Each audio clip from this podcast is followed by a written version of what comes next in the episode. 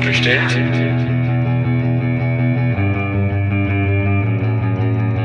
Ist so bestellt?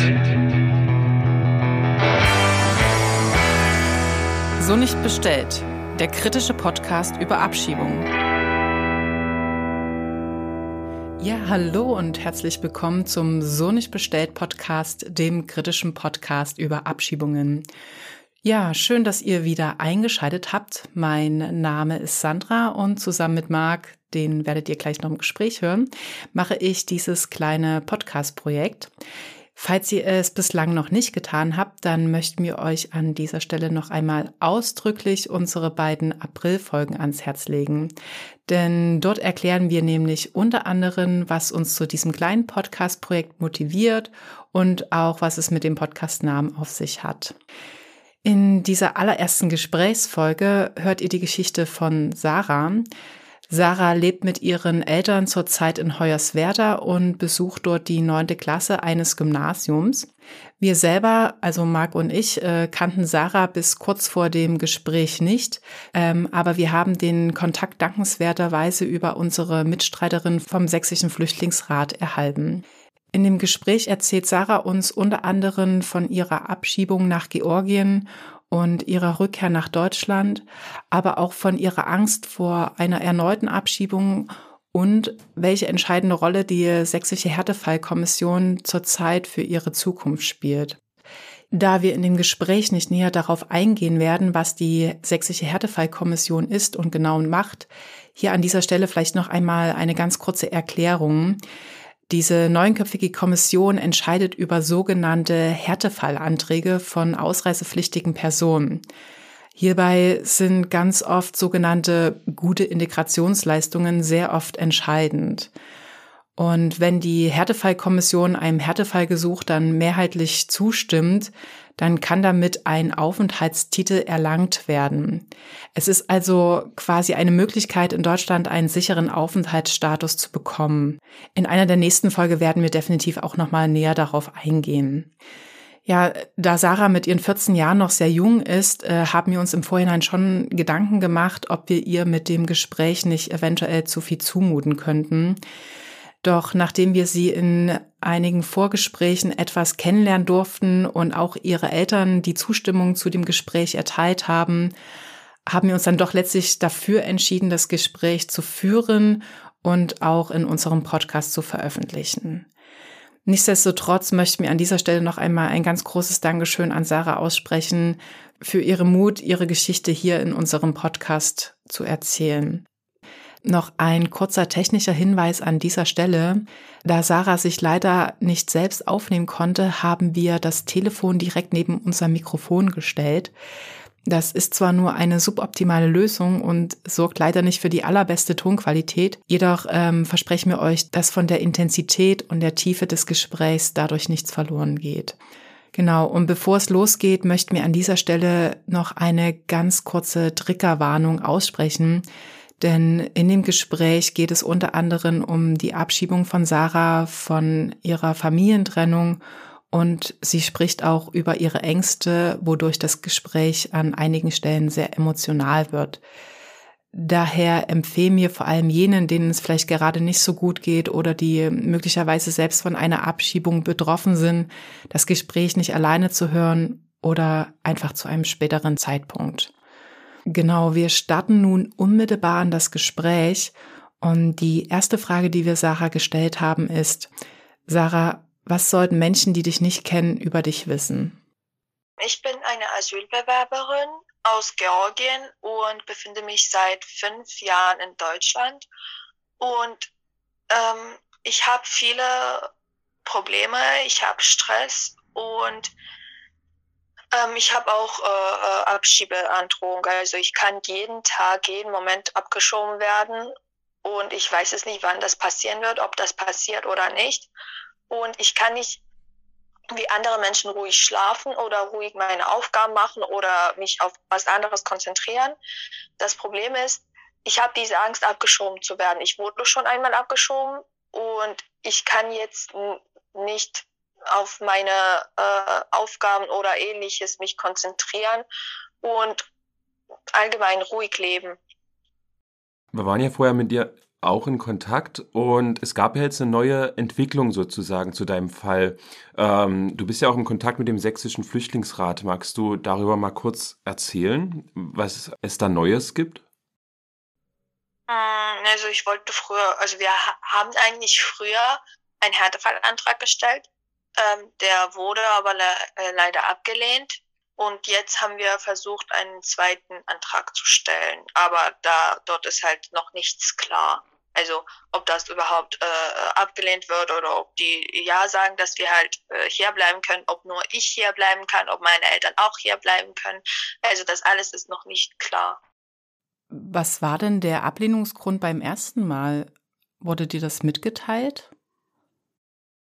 Ähm, der Ablehnungsgrund war, ähm, wir wurden ja früher abgeschoben und es gibt ja nach der Abschiebung eine Eingangssperre sozusagen, also in Deutschland. Und das war bei uns anderthalb Jahre, also 18 Monate. Und wir haben halt sozusagen gegen ein Gesetz, gegen eine Sperre äh, gestoßen, also und sind halt trotzdem nach Deutschland eingereist und ja, und das war halt der Grund, weil wir halt die Frist sozusagen nicht abgewartet haben und trotzdem eingereist sind und deshalb gegen, gegen ein Gesetz sozusagen gestoßen sind. Das war der Grund, warum äh, unser Härtefallantrag abgelehnt wurde. Damit ihr Sarah an dieser Stelle folgen könnt, hier eine ganz kurze Erklärung, was genau sie mit der Eingangssperre meint. Das Gesetz nennt es die sogenannte Einreisesperre und diese regelt, wie lange eine abgeschobene Person nicht wieder nach Deutschland bzw. in den Schengen-Raum einreisen darf. Wie lange so eine Einreisesperre dann gilt, ist tatsächlich sehr unterschiedlich und kann so zwischen eineinhalb und fünf Jahren variieren. Wenn eine Person dann in dieser Zeit trotzdem einreisen sollte, dann wird ihr unter anderem eine ja nicht allzu geringe Geldstrafe auferlegt. Gleichzeitig ist es ihr aber in dieser gesamten Zeit, also während die Einreisesperre gilt, auch unmöglich, eine Aufenthaltserlaubnis zu bekommen. Und genau das war im Fall von Sarahs Familie dann das Problem und scheinbar auch der Grund, warum sich die Härtefallkommission gegen deren Antrag entschieden hat. Genau, soweit erstmal dazu. Jetzt wieder zurück zum Gespräch mit Sarah. Willst du uns vielleicht mal in die Zeit holen, als du das erste Mal nach Deutschland gekommen bist, ähm, wie lange ihr hier wart, bis quasi zu dem Tag der Abschiebung? Ähm, wir sind in Oktober 2015 nach Deutschland eingereist. Wir waren einen Monat in der Aufnahmeeinrichtung in Chemnitz und dann haben wir Transfer bekommen, also wurden wir umverteilt nach Hoyerswerda in eine Gemeinschaftsunterkunft. Ähm, und wir haben in der Gemeinschaftsunterkunft ungefähr drei Jahre gewohnt. Und ich ging zur Schule, ich war die Klassenbeste. Äh, mein Vater hatte einen Arbeitsvertrag, er hat sogar gearbeitet. Meine Mutter hatte auch einen Arbeitsvertrag. Sie hat auch auf eine Bestätigung, also Arbeitserlaubnis gewartet. Und es ging uns soweit gut.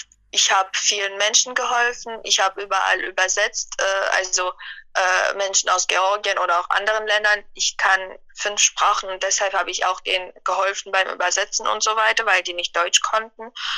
Und dann kam auf einmal am 11. Oktober 2018 äh, die Polizei ähm, nachts und wurden ich und meine Mutter abgeschoben. Mein Vater war arbeiten, er hatte halt Nachtschicht und ähm, er wurde halt nicht abgeschoben, sondern nur ich und meine Mutter. Also es fand eine Familientrennung statt. Und nun seid ihr wiedergekommen und ein Härtefallantrag ist wieder eingereicht. Was würde denn vom, vom Flüchtlingsrat gesagt, was für Chancen bestehen, warum es diesmal erfolgreich sein kann? Also es sind sehr, sehr, sehr niedrige Chancen, dass äh, unser Härtefallantrag irgendwie ähm, also bestätigt wird, sozusagen, dass es ein Härtefall ist und äh, dass wir halt hier bleiben können. Die Chancen sind sehr, sehr niedrig. Also mir wurde so gesagt. Ich würde gerne vielleicht noch mal ganz kurz auf die Familientrennung zurückkommen. Du bist dann mit deiner Mutter in Georgien gelandet. Was, was ist danach passiert? Wie ging das dann weiter? Ähm, also ich war halt alleine mit meiner Mutter in Georgien. Ich hatte keine Ahnung, also wir hatten keine Ahnung, was wir machen sollen, wo wir hin müssen, weil äh, fast ungefähr drei, dreieinhalb Jahre nicht mehr in einem Land zu sein, ist ja auch schon was ähm, sozusagen anderes. Also ist schon ein bisschen fremd. Ich habe mich schon an Deutschland gewöhnt, an deutsche ähm, ähm, Lebensbedingungen sozusagen und die sind ja nicht gleich wie in Georgien. Ich konnte nicht zur Schule gehen, weil ich fast drei ungefähr vier Jahre, ja, ungefähr vier Jahre nicht äh, in die georgische Schule gegangen bin und ich natürlich das Stoff nicht wusste, weil ich in deutsche Schule gegangen bin, in ein Gymnasium. Und ähm, da waren viele Probleme, äh, finanzielle Probleme, weil meine Mutter nicht arbeiten konnte. Mein Vater war ja hier und wir wollten natürlich mit meinem Vater zusammen hier sein, also in Deutschland. Und das Leben war einfach also zu schwer für uns dort in Georgien. Wurde dein Vater dann später auch nach Georgien abgeschoben? Ähm, wir waren ja acht Monate in Georgien und in diesen acht Monaten äh, kam die Polizei zweimal zu meinem Vater, aber da wir nicht wissen, wann die Abschiebung kommt, wann die Polizei kommt, ob es stattfindet oder nicht und wir irgendwie keinen Brief oder keine Benachrichtigung sozusagen bekommen, ähm, deshalb äh, war mein Vater äh, bei unseren Freunden bei Besuch, weil er war ja allein und er konnte halt nicht allein sein, weil äh, seine Familie ist ja in Georgien sozusagen und deshalb war er halt bei, bei unseren Freunden, als die Abschiebung kam. Mhm. Und du hast ja ganz am Anfang deine Angst beschrieben, die du jetzt, in der du jetzt lebst vor einer Abschiebung. Hattest du damals schon geahnt, dass es sowas geben kann? Also Kanntest du diese Angst schon von damals? Damals war ja so, dass ähm, ich war ja noch klein, also ich bin ja jetzt 15 Jahre alt und damals war ich äh, 13. Und also als ich nach Deutschland gereist bin, war ich zehn Jahre alt und da war ich halt noch ein Kind sozusagen. Und also jetzt bin ich auch eigentlich nicht so groß. Also, aber irgendwie verstehe ich jetzt viel mehr, als ich früher verstanden habe. Und mit 13 Jahren hatte ich überhaupt gar nicht erwartet, dass es eine Abschiebung kommt oder so. Ich habe nur meine Schulaufgaben gemacht, ich habe mich mit Freunden getroffen und ich habe mich nur auf meine Schule und so weiter konzentriert. Und natürlich habe ich auch in Wohnheim viele Abschiebungen erlebt. Also viele Freunde von uns wurden auch abgeschoben aber wir haben es irgendwie gar nicht erwartet, dass wir abgeschoben werden, weil meine Eltern hatten beide Arbeitsverträge. Mein Vater hat ja auch gearbeitet und zwar offiziell und deshalb habe ich sowas überhaupt gar nicht erwartet. Und diese Angst hatte ich auch gar nicht. Wie war das denn? Ihr, ihr wurdet dann von der Polizei geholt am Tag der Abschiebung. Zu welchem Flughafen wurdet ihr denn dann geführt? Ähm, ich weiß nicht genau den Namen, aber der Flughafen Leipzig. Hm. Und ähm, magst du uns einen Einblick geben, wie dann diese Situation im Flugzeug ist? Wie da sitzen dann ganz viele Menschen, die abgeschoben werden. Wie hast du dich da gefühlt? Wie war die Situation? Hast du da Erinnerungen dran? Ein Flugzeug nach drei Jahren, also ich habe es irgendwie gar nicht geglaubt. Ich dachte, ich träume irgendwie oder äh, oder so, also dass ich irgendwie schlafe und ich halt aufwache, wieder in Deutschland bin sozusagen. Also wirklich, ich habe sowas gefühlt. Ähm, ich dachte überhaupt nicht, dass ich jetzt wieder nach Georgien zurückkehre. Ich habe mir irgendwie gar nichts vorgestellt, weil ich schon lange nicht dort war. Ich, ich habe mir wirklich, also es war total äh, leer sozusagen in meinen Gedanken, alles. Ich wusste gar nichts. Ich dachte, es passiert irgendwas und ich äh, werde halt nicht abgeschoben. Im Flugzeug waren viele Menschen, also viele Georgier auch, äh, die auch genauso Probleme wie wir hatten, die auch äh, viele Ausbildung gemacht haben, die auch, ähm, also mehrere hatten auch offizielle Arbeiten, die wollten auch arbeiten, aber die wurden trotzdem abgeschoben. Und ich war halt im Flugzeug, meiner Mutter ging es schlecht, weil sie hat, sie hatte dort halt wirklich äh, richtig viel Stress bekommen. Und dort waren auch Ärzte dabei, also in diesem Flugzeug aber das hat irgendwie nicht weitergeholfen. Also meiner Mutter, die haben ja natürlich irgendwelche Tabletten oder sowas gegeben. Ich kann mich auch nicht so sehr erinnern, aber ähm, es war schon schwierig und irgendwie echt komisch für mich, also für damals. Ich kann mir vorstellen, dass ihr also an vielen Stellen gesagt habt, dass, dass euer Vater oder dass du noch einen Vater hast, der jetzt nicht dabei ist Also habt ihr das gemacht und Ähm, wenn ja, wie waren die Reaktionen? Hm, Welche Reaktion? Also wie, wie, was wurde euch geantwortet auf, auf diese Frage, was mit eurem Vater ist? Also, als die Polizei kam, äh, waren wir alleine mit meiner Mutter. Und da es irgendwie keine Familie abgetrennt werden kann, also es gibt eigentlich kein Gesetz, so dass äh, Familien abgetrennt werden können. Wir wussten das auch nicht und wir dachten, dass wir nicht abgeschoben werden, weil mein Vater nicht da ist. Und wir wussten ja auch nicht den genauen Arbeitsort und so weiter. Und wir haben halt gesagt, dass mein Vater nicht da ist. Die haben gefragt, wo der ist. Wir haben gesagt, wir wissen das nicht. Wir waren auch richtig gestresst, weil um halb fünf Uhr nachts kommt die Polizei an. Und natürlich wurde das für uns äh, äh, sehr stressig, weil ich war ja auch 13 Jahre alt und meine Mutter, wir sind beide, also Frauen, ja, ich bin ein Mädchen, meine Mutter ist eine Frau und das ist für uns natürlich stressig. Äh, Kein Mann, also kein, mein, mein Vater war halt gar nicht da und wir wussten nicht, was wir machen sollten. Und die haben halt bei der, ich glaube, bei der Ausländerbehörde oder so angerufen und haben halt gefragt, dass der Vater nicht da ist. Die wissen auch nicht, wo der ist und ob wir trotzdem die mitnehmen sollen und abschieben sollen. Und die haben gesagt, ja, ihr nimmt halt einfach die mit, die dort da sind. Punkt. Also Hm. die haben, wir haben halt gefragt, mein Vater ist ja nicht da, sie dürfen ja uns nicht sozusagen so mitnehmen. Aber die haben irgendwie gesagt, dass uns gesagt wurde, dass wir äh, euch mitnehmen sollen und ja, mehr wurde uns eigentlich auch nicht erklärt. Und dann hattet ihr, solltet ihr einfach packen oder was, wie viel Zeit war da noch, um irgendwas zu organisieren? Also wie, Na, na wir, wir, ähm, wir hatten natürlich viele Sachen ähm, und uns wurde gesagt, dass wir das einpacken sollen. Wenn wir das nicht machen, dann machen die es selber. Und da meiner Mutter schlecht ging, habe ich alles eingepackt mit der Polizei. Und wir haben halt dann die ganze Taschen und so weiter rausgenommen äh, und sind halt in die Polizeiautos eingestiegen und wurden halt abgeschoben. Hm. sozusagen Also dann richtig organisiert und so war das natürlich nicht, weil die kamen auf einmal und haben gesagt, äh, hier, ihr werdet jetzt abgeschoben, der Flugzeug wartet und ihr müsst halt alles einpacken. Punkt, Schluss aus. Also, muss ein wahnsinniges, also ich, ich versuche mich jetzt gerade in deine Lage zu versetzen, in der du also dich damals befunden hast. Also für dich so ein Leben hier in Deutschland und dann plötzlich so von einem Moment auf dem anderen alles wird alles kaputt gemacht. Also das muss ja, das passiert so vielen Menschen Mhm. im Alltag. Also, es werden jede Woche Leute abgeschoben, die schon lange hier sind, die nicht lange hier sind, aber es ist eigentlich egal, wie lange die hier sind. Aber die werden halt abgeschoben, ohne zu gucken, ob wie die Lebensbedingungen in Georgien sind und wie das alles eigentlich dort passiert und wie das alles hier passiert. Und die abschieben einfach nur alle, die auch also äh, richtig integriert sind, die auch hier bleiben wollen, die auch eine Arbeit haben, aber die werden trotzdem abgeschoben.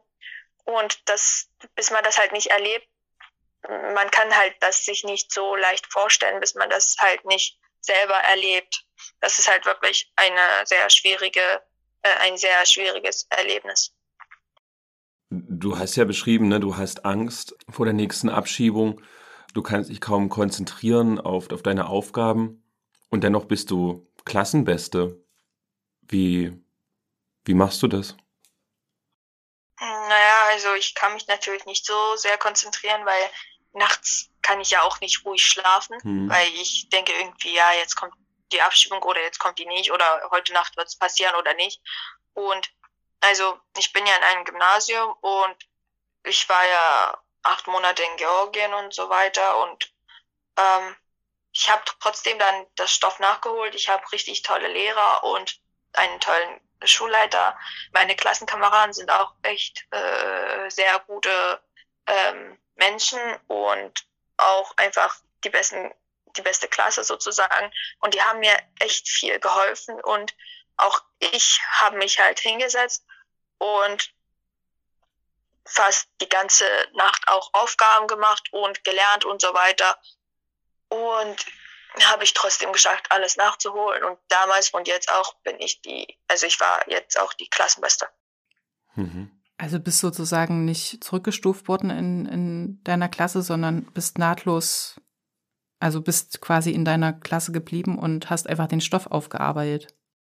Mm, ja, also es ist halt, äh, es ist halt so passiert, dass ich halt mit meinem Schulleiter ein Gespräch hatte und da er an mir geglaubt hat sozusagen und mir richtig, richtig viel geholfen hat.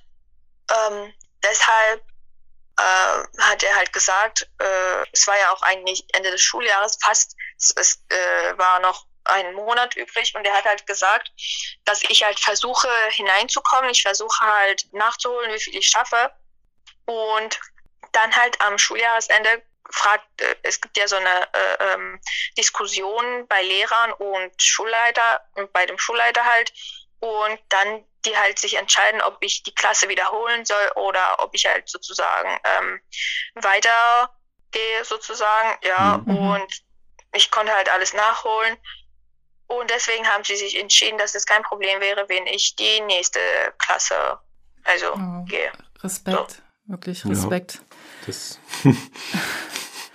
Äh, aber wie, wie waren denn die Reaktionen von deinen, von deinen Freundinnen, als du dann abgeschoben wurdest? Das war ja sicherlich für, für sie auch eine komplett neue Situation. Hattest du danach Kontakt mit denen von Georgien aus? Ja, natürlich. Ähm, ich hatte äh, sehr viele Kontakt mit denen. Die haben mir irgendwie, äh, also nicht irgendwie, sondern ja, jeden Tag geschrieben, ob wie mir es geht, äh, ob es irgendwelche Möglichkeiten gibt, dass ich zurückkehre dass die mich wirklich vermissen und so weiter. Es waren ja auch Ferien.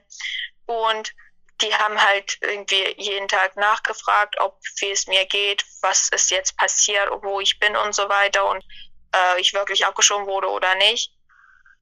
Und ähm, dann haben sie auch sogar ein, ein Paket gesendet, also mit Geschenken und so. Und ich habe halt dort wirklich richtig viel Aufmerksamkeit von meinen Klassenkameraden bekommen. Und ja, die haben mich halt wirklich unterstützt. Der Wahnsinn ist ja eigentlich, dass sich jetzt deine Schule ja auch jetzt, also ne, der, der Schulleiter, die Lehrerin, die Freundinnen von dir in diesem Härtefallverfahren einsetzen werden für dich, für deine Familie. Und du dennoch sagst, die Chancen sind niedrig, so, ne? Ähm, also, das ist eigentlich unbegreiflich. Hm, ja, es ist halt einfach so. Hm. Ich, wir sind, glaube ich, gerade beide so äh, berührt von deiner Geschichte. Was jetzt, worüber wir jetzt noch nicht gesprochen haben, ist, wie ihr dann zurückgekommen seid. Also du hast schon erwähnt, dass ihr acht Monate in Georgien gelebt habt und sozusagen würde ich jetzt schlussfolgern, dass du auch acht Monate von deinem Vater getrennt warst und acht Monate nicht ja. zur Schule gegangen bist. Vollkommen unbegreiflich für mich. Wie, wie seid ihr dann zurückgekommen? Also wie ging das dann weiter? Ähm, naja, wir haben halt von unseren Bekannten sozusagen Hilfe bekommen, sind halt zurückgekommen und dann waren wir halt, also haben wir einen Folgeantrag gestellt. Wir waren in einer Aufnahmeeinrichtung, also in Chemnitz, fünf Monate und dann wurden wir halt umverteilt nach Schneeberg. Dort in der Aufnahmeeinrichtung waren wir auch drei Monate fast und dann sind wir halt wieder äh, nach äh, Hoyerswerda gekommen, diese Gemeinschaftsunterkunft und befinden uns auch jetzt in Hoyerswerda. Und die Zeit in den Aufnahmeeinrichtungen in Chemnitz und Schneeberg wart ihr auch die ganze Zeit von deinem Vater getrennt? Nein, da waren wir schon mit meinem Vater da zusammen. Da wart ihr zusammen. Hm. Und da aber auch eben keine Schule, ne? In den Aufnahmeeinrichtungen? Ja, da durfte ich gar nicht zur Schule hm. gehen. Ähm, ich hatte auch sehr viele Termine in der Ausländerbehörde dort in Chemnitz und mein Schulleiter hat auch mehrmals angerufen und die haben gesagt, dass in der Aufnahmeeinrichtung kein Schüler, also kein Jugendlicher oder kein Kind zur Schule gehen darf. Ähm, und es gab dort Schulen, aber die haben dort Deutsch unterrichtet, aber da ich Deutsch kann, deshalb war das für mich keine Option sozusagen zur Schule zu gehen und das war halt natürlich nicht das Gleiche, was hier halt an normalen Schulen ist sozusagen. Und ich durfte halt nicht zur Schule gehen. Das war auch natürlich ein Problem. Fast acht Monate gar nicht zur Schule gehen. Wahnsinn.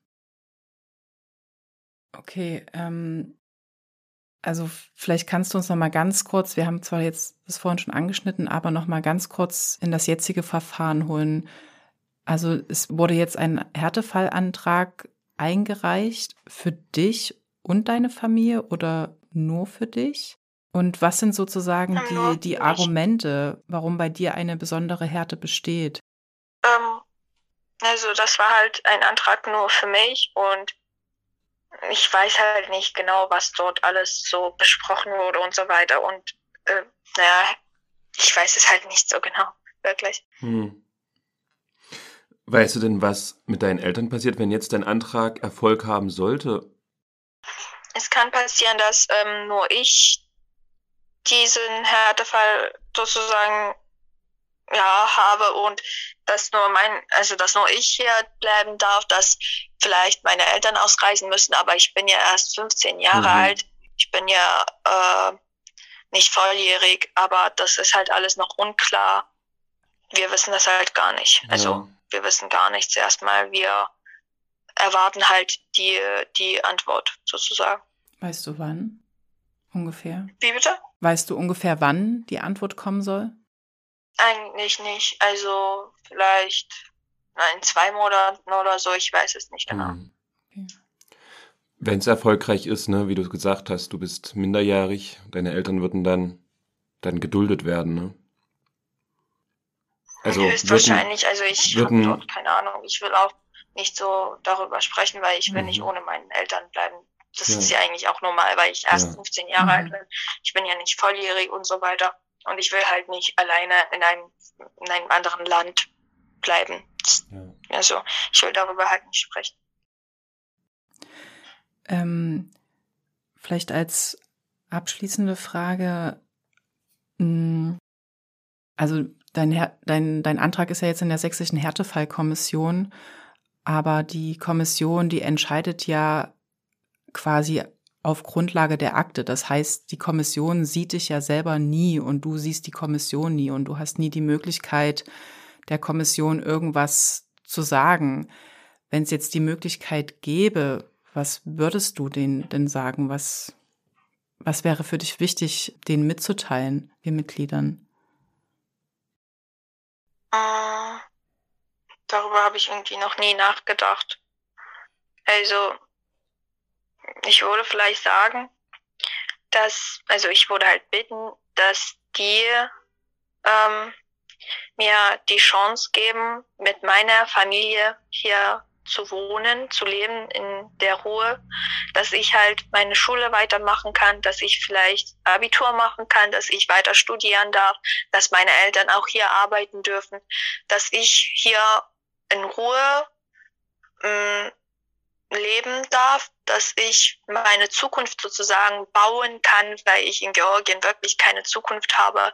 Ich, also ich habe dort gar keine Chancen und Möglichkeiten, eine Abitur zu machen oder zu studieren. Das kostet echt viel Geld und ich habe das wirklich dort gar nicht. Mein Vater, meine Mutter, die Arbeit ist dort, äh, also eine Arbeit ist dort sehr schwer zu finden und es wäre sehr schön für mich, und für meine Eltern auch, dass wir die Chance kriegen, hier leben zu dürfen und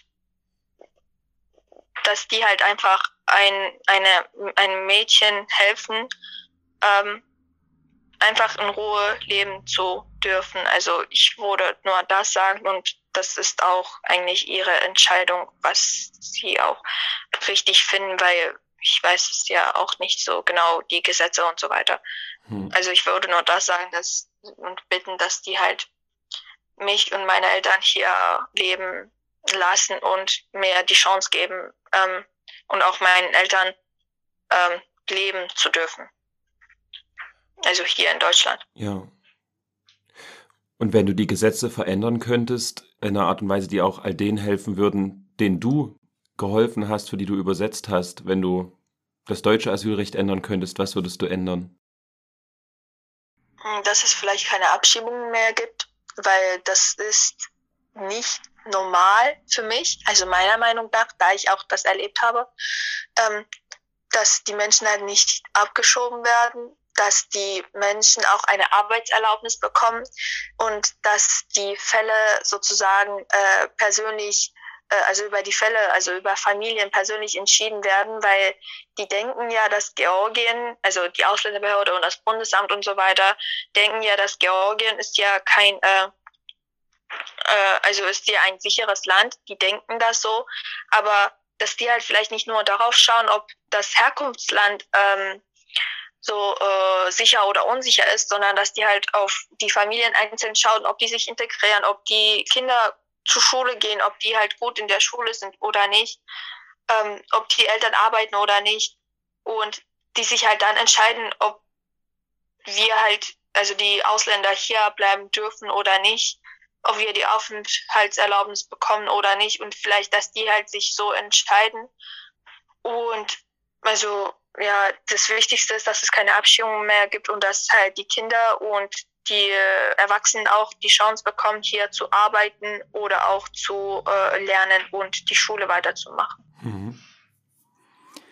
Das sind sehr klare und auch sehr starke Worte. Und wir können nur hoffen, dass, dass unser Podcast äh, so eine Reichweite bekommt, dass genau diese Worte auch gehört werden. Gibt's abschließend noch irgendetwas, was, was wir nicht angesprochen haben, was du aber wichtig findest, nochmal anzusprechen, zu erwähnen? Äh, eigentlich nichts. Okay.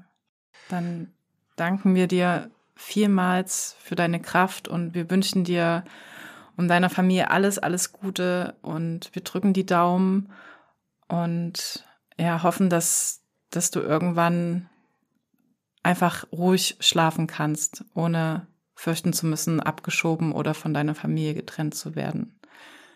Vielen Dank, Sarah. Vielen Dank. Danke dir, Sarah. Ja. Ja, das war also das Gespräch mit Sarah, unserer ersten Gästin in unserem kleinen Podcast. An dieser Stelle noch einmal ein ganz, ganz großes Dankeschön an Sarah. Es ist wirklich unglaublich bewundernswert, mit welcher Stärke sie spricht und ja auch wie reflektiert sie mit ihren sehr jungen Jahren ist. Ja, in den Erzählungen von Sarah werden für uns an vielen Stellen die Auswirkungen der deutschen Abschiebepraxis ganz deutlich sichtbar. Da ist zum Beispiel die Familientrennung hervorzuheben, die ja, wie schon an einigen anderen Stellen erwähnt, in Sachsen schon lange kein Einzelfall mehr sind.